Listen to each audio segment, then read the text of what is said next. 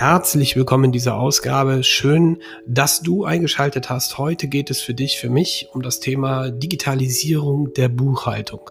Und auch da möchte ich gerne von mir erzählen, so dass du ähm, so ein bisschen eine Idee dazu bekommst, wie ich das früher gemacht habe und warum das heute so viel einfacher ist. Und ich nehme nochmal dich auf die Reise der vergangenen Ausgabe mit, was Digitalisierung ist und was nicht. Buchhaltung ist wahrlich kein Thema, wo jeder sagt, yay, das ist voll cool. Es gibt Leute, die machen das sehr, sehr gerne. Ich habe das auch sehr gerne gemacht. Ich habe den Verlagskaufmann tatsächlich gelernt.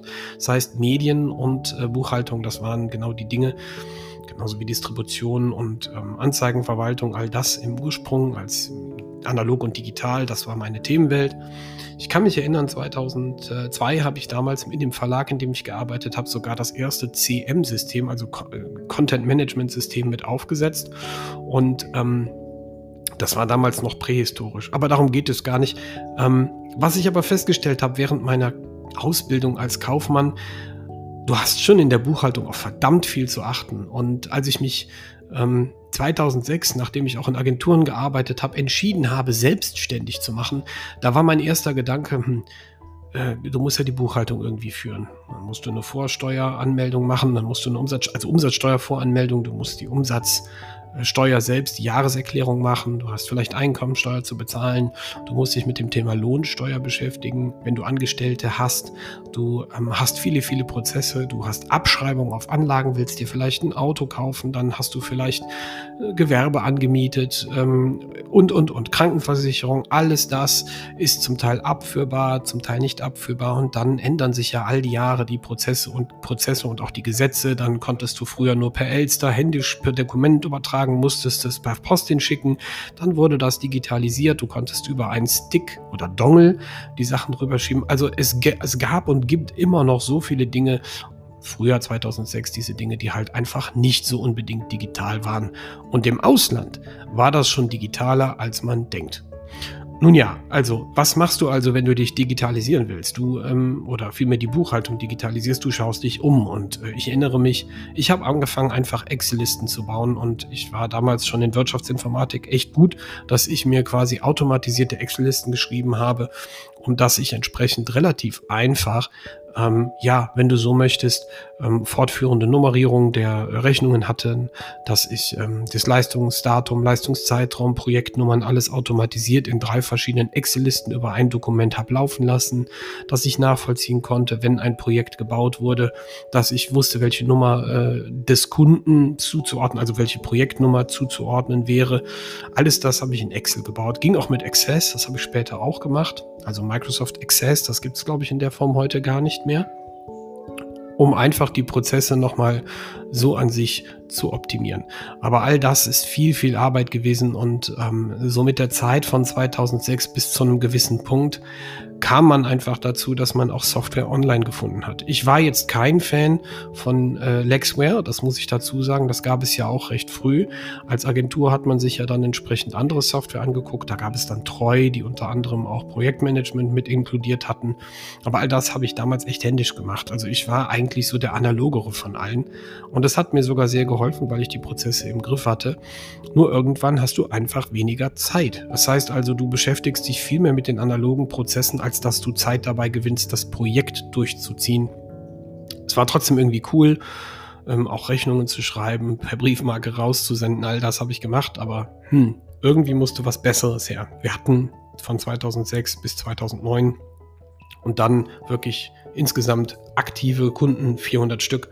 Das heißt also, ja, lass, lass davon 90, 80 Prozent aktiv gewesen sein. Das heißt also roundabout 300 Kunden, 350 Kunden, die aktiv konstant bestellt haben, egal was, Flyer, Broschüre, Visitenkarte, Website-Auftritt erneuern. Damals sprach man ja auch über responsive Seiten, das heißt mobilfähige Seiten. Dann sollten sie was Besonderes können. Dann gab es eine Kampagne, dann gab es eine Aktion, ein bisschen was wurde gemessen. Man wurde mit Google Ad musste man umgehen können. Also alles sehr triviale Dinge, was wir sehr viel gemacht haben. Auch Suchmaschinenoptimierung und noch und nicht. Also so die typische Full-Service-Digitalagentur, obwohl wir ja die Offline-Welt halt auch mitgemacht haben. Kunden beraten in Form von strategischen Prozessen, wann Flyer, wann nicht. Also wirklich von, von oben bis unten alles. Es hat wahnsinnig viel Spaß gemacht, aber die Zeit, die ist immer flöten gegangen. Und ich habe dann nach innen geschaut, in das Unternehmen, in mein Unternehmen und mich gefragt, Perspektivenwechsel, was muss ich besser machen, um mehr Zeit zu gewinnen? Und mehr Zeit heißt, die, die Dinge laufen irgendwie einfach, automatisiert und bin dann im Prinzip bei Revolver Software hängen geblieben. Revolver Software war seinerzeit, äh, ich glaube Version 8 oder 7, ähm, eine Lizenz, die, die konntest du dir kaufen und auf, den, auf einen Server legen. Sie lief von alleine, musstest auf den Server zugreifen, konntest das Projekt anlegen, Auftragsbestätigung, aber Angebote, Rechnungen, alles lief. Du konntest auch Serienrechnungen erstellen, aber alles, was da lief, das ging nur so, dass man entsprechend äh, vorher auch alles komplett alleine aufgebaut hat. Also wenn du da nicht tatsächlich in Revolver schon äh, verhaftet gewesen bist und wusstest, wie du die Prozesse etablierst, dann ähm, hättest du auf der Weiterflur ganz schön alleine gestanden. Und dann irgendwann kam nach Revolver LexOffice, LexOffice von Haufe und das hat halt vieles über den Haufen geschmissen. Du brauchtest nicht mehr nur an diesen einen Rechner zu gehen und dich über Voice over, äh, Voice over IP wollte ich gerade sagen, über VPN-Tunnel einzuloggen, um entsprechend dann in, auf die Daten zurückzugreifen, damit du auch ja sicher an deine Daten kommst. Nein, und dann kam ihm halt die große, schöne neue Welt der sogenannten SaaS-Lösungen. Und LexOffice hat es mir ehrlich getan, auch angetan. Also es gibt auch sowas wie, wie Zefdesk und ähm, es gibt auch sowas wie Belomat. Ähm, ich habe sie mir alle irgendwie angeguckt, aber LexOffice hat mir tatsächlich zugesagt. Ich werde dir auch in den Notes ein paar Links einsetzen, dass du dir die Software anschauen kannst. Und interessant an der ganzen Thematik ist, dass sie sich bis heute immer weiterentwickelt haben. Und das Schöne ist, die Prozesse werden dir, man nennt das Onboarding, du kommst rein, kannst dir die ganzen Prozesse selber einmal definieren und bist dann fertig. Dann brauchst du nur noch dein Angebot zu schreiben, die Auftragsbestätigung infolgedessen und dann arbeiten und dann die Rechnung schreiben. Und dann haben sie auch noch APIs entwickelt. Das heißt also, du kannst relativ einfach zu anderen Programmen sprechend rübersenden. Und ähm, das sind alles tolle Prozesse gewesen. Die gab es bei Revolver nicht, weil ähm, Sprechen mit anderen Programmen ging schon mal gar nicht, weil in sich geschlossen und ähm, Etablieren von Prozessen, die ineinander übergreifen, war schon 2009 relativ neu. Im Ausland nicht, in Deutschland schon und alles lief eher wie in Silos. Und ähm, die Buchhaltung dabei zu digitalisieren heißt, diese Prozesse tatsächlich alle in irgendwie, wenn es geht, in ein Tool zu bringen. Dazu gehört auch Kundenmanagement, weil du natürlich pro Kunde auch Rechnung schreiben kannst und im Jahr dann auch kontrollieren kannst, wie viel Umsatz du mit einem Kunden gemacht hast. Und jetzt erinnere ich mich ganz kurz auch an, an den Einzelhandel zurück aus der letzten Folge, was eigentlich die Digitalisierung von Geschäfts Geschäftsprozessen bedeutet. Ich Einzelhändler aus dieser Perspektive gesehen, habe eine Kasse, gebe Geld raus, äh, beziehungsweise be bekomme Geld gegen Ware, gebe die Ware raus, habe eine, einen Warenbestand, muss den messen, muss wissen, wann die Lagerverwaltung ähm, hergibt, dass die eiserne Reserve erreicht ist, muss ähm, Inventur ha machen, habe ein Inventar, eine gewisse Menge, muss nachbestellen. Also die Prozesse sind schon ähnlich die eines Online-Shops. Ja, wer hätte es gedacht? Denn ähm, vor dem Online-Shop gab es ja nun mal den Einzelhandel. Und ähm, damit sich diese Prozesse ineinander verflechten können, ist es schon nicht verkehrt, die Buchhaltung genauso zu digitalisieren. Ich rede jetzt gar nicht mal von einem Online-Shop, sondern ich rede im Prinzip davon zu sagen, ähm, von Angebot bis Rechnungslegung kannst du alles in eine Software etablieren, wenn du Dienstleister bist, ohne groß vor die Türe zu gehen, ohne groß ähm, Sachen auszudrucken, heutzutage zumindest, um sie entsprechend für dich zu vereinfachen. Ähm, da habe ich dann nachdem ich mit Excel-Listen und Revolver durch war, dann für mich eben halt LexOffice entdeckt. Und ich muss sagen, ähm, seither spare ich eine ganze Menge Zeit und ähm, habe wirklich Zeit für das Wesentliche, nämlich der Unternehmensentwicklung und auch neue Dienstleistungen zu schöpfen, beziehungsweise Services zu, zu bauen. Und auch da, da wird es immer wieder neue Aufgaben geben.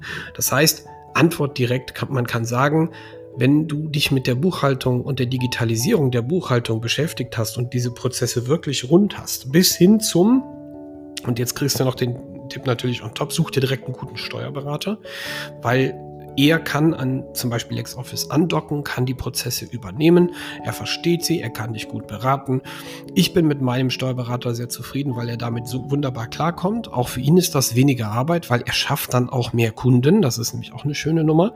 Und ähm, man wächst gemeinsam. Und zwar mit der Aufgabe und mit dem Prinzip der, der, der Firma des Wachstums.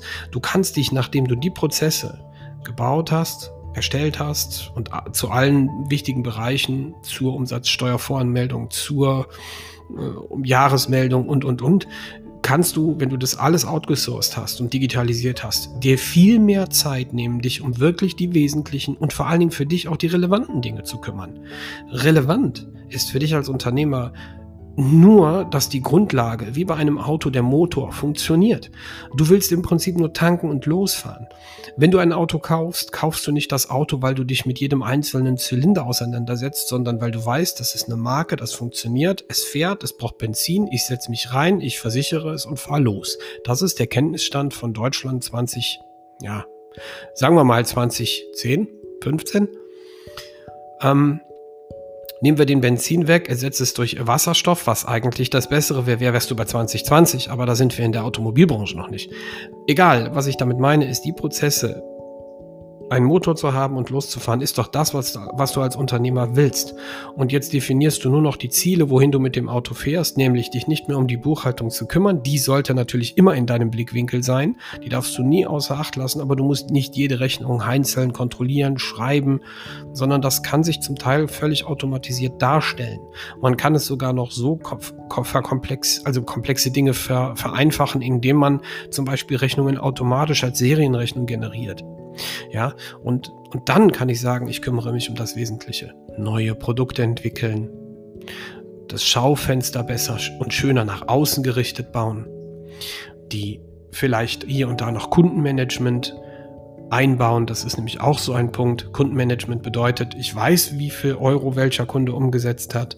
Und dann kann ich mich damit auseinandersetzen das klingt jetzt gemein, aber das machen viele Unternehmen, A, B und C Kunden zu haben. Die Bank macht das auch. Sie schaut sich ja auch entsprechend deine Schufa-Einträge an und weiß, wem sie Geld gibt und wem sie eher weniger Geld gibt. Das kannst du doch auch machen. Du kannst eine gewisse Bonität an Kunden an, also vielleicht nicht in Form von Geld, sondern zu sagen, okay, der Kunde, mit dem mache ich viel Umsatz, dem mache ich mal ein besonderes Angebot, der kriegt einen Rabattcode. Dann vielleicht darüber nachzudenken, was dann relevant ist dann beginnt Digitalisierung tatsächlich nach außen hin interessant zu werden, zum Beispiel Marketing zu machen für deine Bestandskunden. Weil mit den Kunden kannst du mehr Umsatz machen, als ständig neue Kunden zu generieren. Das heißt nicht, das sollst du nicht, aber das ist auch relevant. Jetzt schau, was es mit dir macht, wenn du beginnst, Digitalisierung in der Form zu bauen, dass du die nach innen gerichteten Prozesse, wie zum Beispiel Buchhaltung, komplett digitalisiert hast. Du hast Zeit, Du hast Chancen. Und da sehe ich das große Potenzial. Also, was heißt das? Buchhaltung sollte für dich am Anfang ja angefasst werden, auch wenn es ein lästiger Prozess ist. In Deutschland ist der Pflicht und überall anders auch. Mach es einmal ordentlich, setz die Sachen einmal um. In die Notes setze ich ein paar schöne Software-Stücke äh, rein, die dir da helfen können. Und ähm, wenn du da unsicher bist, darfst du natürlich auch Fragen stellen. Ich würde mich freuen, wenn du auch vielleicht unseren Kanal abonnierst oder auch, wenn du einfach auf Telegram dazukommst, digital wert, musst du bei Telegram nur suchen. Auch das werde ich in die Notes reinpacken. Und du kannst dir das Ganze aus der Perspektive einmal anschauen, wie ich das machen würde. Ich gebe da auch nochmal Tipps dazu. Und äh, ja, das war die Ausgabe zum Thema Buchhaltungsdigitalisierung. Das geht, wie gesagt, im Einzelunternehmen, im mittelständischen Unternehmen, auch in Industriebereichen ist es sehr oft zu sehen. Und ja, Konzerne, denke ich, die machen das schon, aber auch da mit Sicherheit nochmal Optimierungen gibt es immer. Ja, das war's in dieser Folge. Ich hoffe, es hat dir Spaß gemacht. Bis zur nächsten Ausgabe. Ciao.